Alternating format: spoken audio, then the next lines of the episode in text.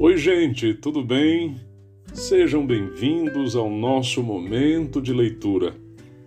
Eu sou o seu amigo e irmão, Pastor Wenderson Loureiro, e este é um podcast produzido para abençoar a tua vida, a tua família, enfim. É o nosso desejo que a mensagem deste livro contribua para o reavivamento do povo de Deus nestes dias difíceis pelos quais passamos na história da Terra. Assim, permita que o Espírito Santo fale ao seu coração através destas palavras. Esta é uma série de 21 episódios, onde ouviremos o livro Herdeiros do Reino, de Josanã Alves. Capítulo 13 Do Caos à Ordem.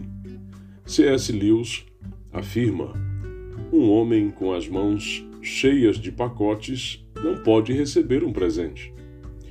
John Bonnell também diz: Para quem primeiro se entregou ao Senhor, todas as outras entregas são fáceis. À medida que decidimos viver de acordo com o princípio da entrega completa, descobrimos uma coisa maravilhosa. Deus coloca em ordem o caos da nossa vida. Somente quando permitirmos que Ele dirija cada aspecto da vida, nós viveremos em abundância. A Bíblia está repleta de convites divinos e advertências sobre como a vida se torna quando não nos entregamos completamente. Por isso, precisamos entender que Deus não pede uma entrega completa por causa dele, ou do que ele poderia ganhar com isso. Uma entrega total é necessária por nossa causa. Deus sabe como será nossa vida após essa entrega. Imagino que essa seja uma das principais lições dos acontecimentos do capítulo 4 de Daniel. Esse é um capítulo completamente diferente de todo o livro. Em vários trechos, o próprio Nabucodonosor assume a narração em primeira pessoa. É possível que o rei tenha dado permissão a Daniel para publicar sua declaração de fé ou que o próprio Nabucodonosor tenha se envolvido com a elaboração do extraordinário texto deste capítulo.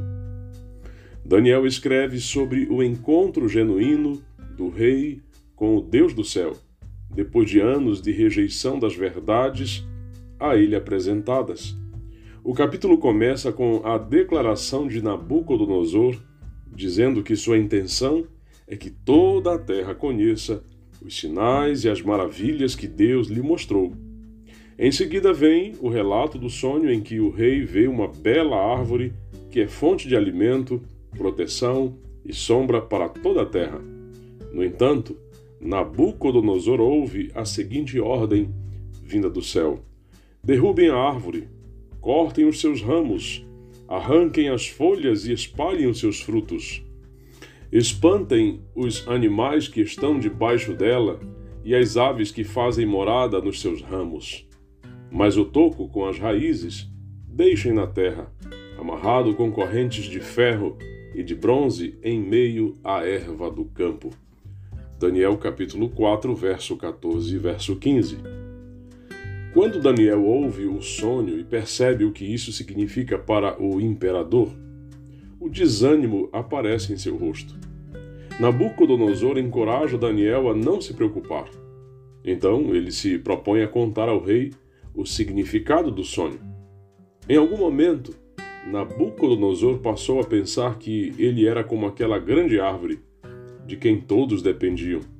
Ele se achava o protagonista e único criador de seu vasto império.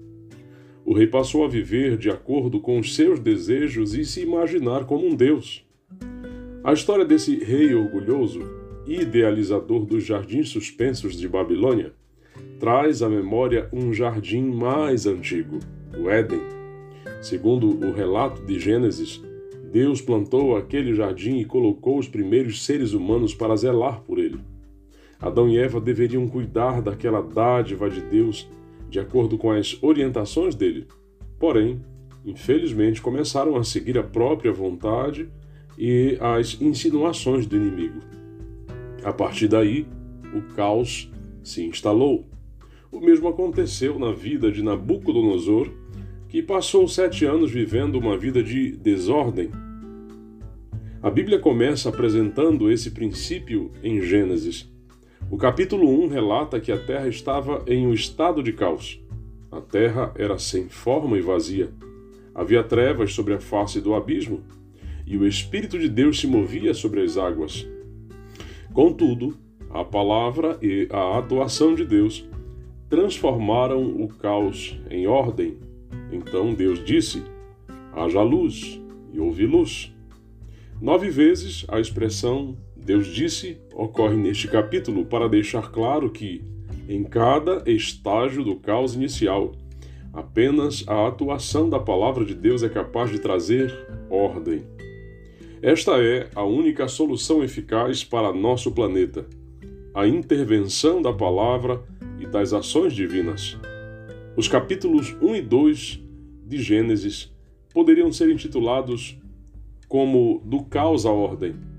Já o capítulo 3 poderia ser descrito como Da Ordem ao Caos, quando o ser humano decidiu dar ouvidos ao inimigo de Deus tudo o que era ordenado e perfeito foi engolido pelo caos. Se você observar bem nos capítulos 1 e 2 de Gênesis, todas as ações apresentadas são iniciadas por Deus. Ele é quem diz, vê, chama, faz, cria, descansa, santifica e abençoa. O resultado desse protagonismo de Deus é vida e prosperidade. No entanto, no capítulo 3, as criaturas serpente e o casal Adão e Eva são responsáveis pela maioria das ações apresentadas. Eles falam, respondem, tomam o fruto, comem, veem e ouvem. O resultado deste protagonismo da criatura é destruição e morte. Este é o problema recorrente das crises humanas. As pessoas buscam se tornar protagonistas, assim como fez Nabucodonosor Inicialmente, o ser humano tem rejeitado Deus e Sua palavra. Muitos fazem, pensam, comem e vivem apenas com base no que lhes agrada. Quando assumimos o protagonismo e decidimos fazer apenas o que nos agrada, em detrimento da clara e revelada vontade de Deus, o resultado é o caos. Essa é a realidade em nossa vida pessoal, no casamento e nos negócios.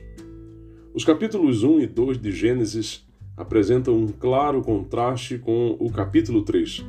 Podemos entender esse fato como a diferença entre uma vida dirigida por Deus e a vida dirigida pelos desejos humanos. Em Gênesis 1 e 2, vemos a completa ausência de conflito. Deus viu tudo o que havia feito e eis que era muito bom. Gênesis 1, verso 31. De Gênesis 3 em diante, vemos a instalação de um conflito. Ao ouvirem a voz do Senhor Deus, que andava no jardim quando soprava o vento suave da tarde, o homem e a sua mulher se esconderam da presença do Senhor, Deus, entre as árvores do jardim. Gênesis 3, verso 8. Em Gênesis 1 e 2, o ser humano e os animais são abençoados. Deus os abençoou e lhes disse: Sejam fecundos, multipliquem-se, encham a terra e sujeitem-na. Gênesis 1, 28. Em Gênesis 3, a terra e os animais são amaldiçoados. Maldita é a terra por sua causa. Em fadiga você obterá dela o sustento durante os dias da sua vida. Gênesis 3, verso 17. Perceba que a instalação do caos é uma consequência das escolhas do ser humano? Será que esse não é o verdadeiro motivo dos problemas que você está enfrentando? Será que não tem muito de suas escolhas dirigindo seus passos? Deus seja louvado porque o capítulo 3 de Gênesis não apresenta apenas o caos. Ele também mostra a esperança da solução divina. Assim como na vida de Nabucodonosor, há esperança para aqueles que reconhecem que o Deus do céu é soberano e capaz de dirigir todas as coisas. Observe que, diante do caos criado por suas criaturas, Deus não reage como um tirano. ele dá alguns passos para a resolução do conflito. Em primeiro lugar, antes de apresentar as consequências do pecado, Deus dialoga, investiga a situação e faz perguntas. Não que Deus desconhecesse os fatos. Na realidade, ele os conhecia mesmo antes de acontecerem. Mas, como um pai que se aproxima de um filho que errou, Deus faz algumas perguntas para levar o primeiro casal à reflexão. Onde você está? Gênesis 3, verso 9. Quem lhe disse que você estava nu? Você comeu da árvore da qual ordenei que não comesse? Gênesis 3, verso 11. Em segundo lugar, Deus apresenta as consequências do pecado. Muitas vezes pensamos que os piores resultados do pecado são doença, tragédias e morte. Mas o capítulo 3 de Gênesis deixa claro que a pior consequência é a quebra dos relacionamentos. Houve a quebra do relacionamento do ser humano com Deus conforme as palavras de Adão. Tive medo e me escondi. Gênesis 3, verso 10. Também ocorreu a quebra do relacionamento de convívio entre Deus e o ser humano. O Senhor Deus o lançou fora do jardim do Éden. Gênesis 3, verso 23.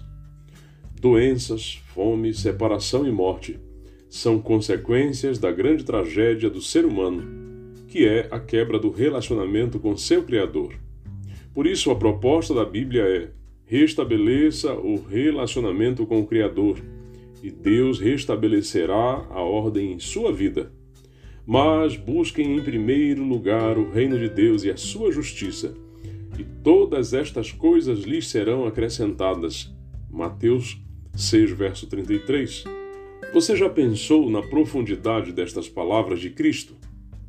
Ele nos convida a priorizar a prioridade. Parece redundante, mas é uma das verdades mais desprezadas pelas pessoas. Nosso mundo está em catástrofe por não priorizar o reino e seus valores. Estamos sempre pensando que Deus quer nosso dinheiro, nosso tempo, nossos dons, como se ele tivesse necessidade deles para sobreviver. Que engano! Deus quer que vivamos de acordo com os princípios do reino, porque essa é a única maneira de voltarmos à ordem original e nos tornarmos herdeiro do reino. Só um relacionamento de completa entrega ao Senhor e dependência dele poderá nos dar a garantia de segurança e paz. Era isso que Deus queria ensinar ao rei Nabucodonosor e quer nos ensinar hoje. Ao longo da história, muitas pessoas decidiram experimentar uma vida de completa entrega aos princípios do reino. Gostaria de compartilhar um dos relatos que mais me impressionam. Em um sábado de maio de 1863, Ellen White estava em uma tenda onde aconteciam reuniões em Battle Creek e observou uma família entrar timidamente Poucas semanas antes, ela havia tido uma visão sobre essa família. Viu uma intensa busca da parte dessa família pela verdade e também lhe foi mostrado que alguns deles seriam valorosos servidores na causa de Deus. Maud Sisley Boyd era uma das filhas daquela família. Aos 16 anos, ela já estava trabalhando no, departamento de composição da editora da igreja. O contato com outros pioneiros fez com que ela sentisse um forte desejo de servir integralmente a causa de Deus. Então, numa tarde, em oração, ouviu distintamente uma voz lhe perguntar: Você está disposta a fazer qualquer coisa que o Senhor desejar? Com este pensamento, veio-lhe a profunda impressão de que Deus lhe pediria algo que ela não desejava fazer. Ajoelhando-se ali mesmo, sobreveio-lhe o pensamento de que ainda não havia feito uma entrega tão completa quanto supunha. Parecia-lhe não poder dizer as palavras: Sim, Senhor, farei tudo o que me pedir. Ela sentiu uma forte impressão de que uma entrega incompleta era um caminho seguro para a condenação. Mal orou e chorou, mas não lhe veio nenhum alívio da certeza de condenação. Finalmente, por volta da meia-noite, ela confessou: Ó oh, Senhor Jesus, eu o amo, sim, o amo, mas não posso fazer uma entrega completa com minhas próprias forças. Contudo, Jesus, eu desejo que o Senhor faça isso por mim. Imediatamente ela sentiu uma profunda paz e, na manhã seguinte, recebeu uma carta da Associação Geral convidando-a para viajar à Suíça a fim de auxiliar o pastor J. N. Andrews na obra de publicações em Basileia. Ela estava certa de que não teria aceitado o convite se o anjo do Senhor não a tivesse visitado na noite anterior. Você gostaria de sentir esta paz? Gostaria de experimentar o que acontece na vida de quem decide fazer uma entrega completa ao Senhor? Infelizmente, muitos vivem uma vida inteira sem realizar essa entrega. A atividade de hoje será reunir sua família e compartilhar com ela a sua decisão por uma entrega completa. Diga-lhes o que isto significa para você e convide-os a fazerem o mesmo. Se alguém da sua casa ainda não tomou esta decisão, Convide esta pessoa a se unir a você nesta caminhada de entrega completa. Vamos orar?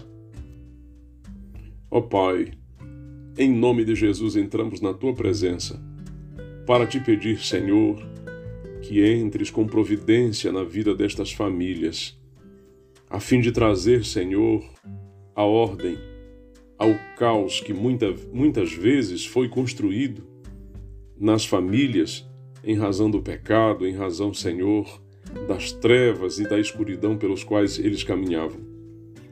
Cremos, Senhor, que onde tu pões a tua mão, ali haverá luz, ali haverá a graça celestial. Portanto, Deus toma conta destas famílias. É o que peço, em nome de Jesus Cristo. Amém, Senhor. Graças a Deus.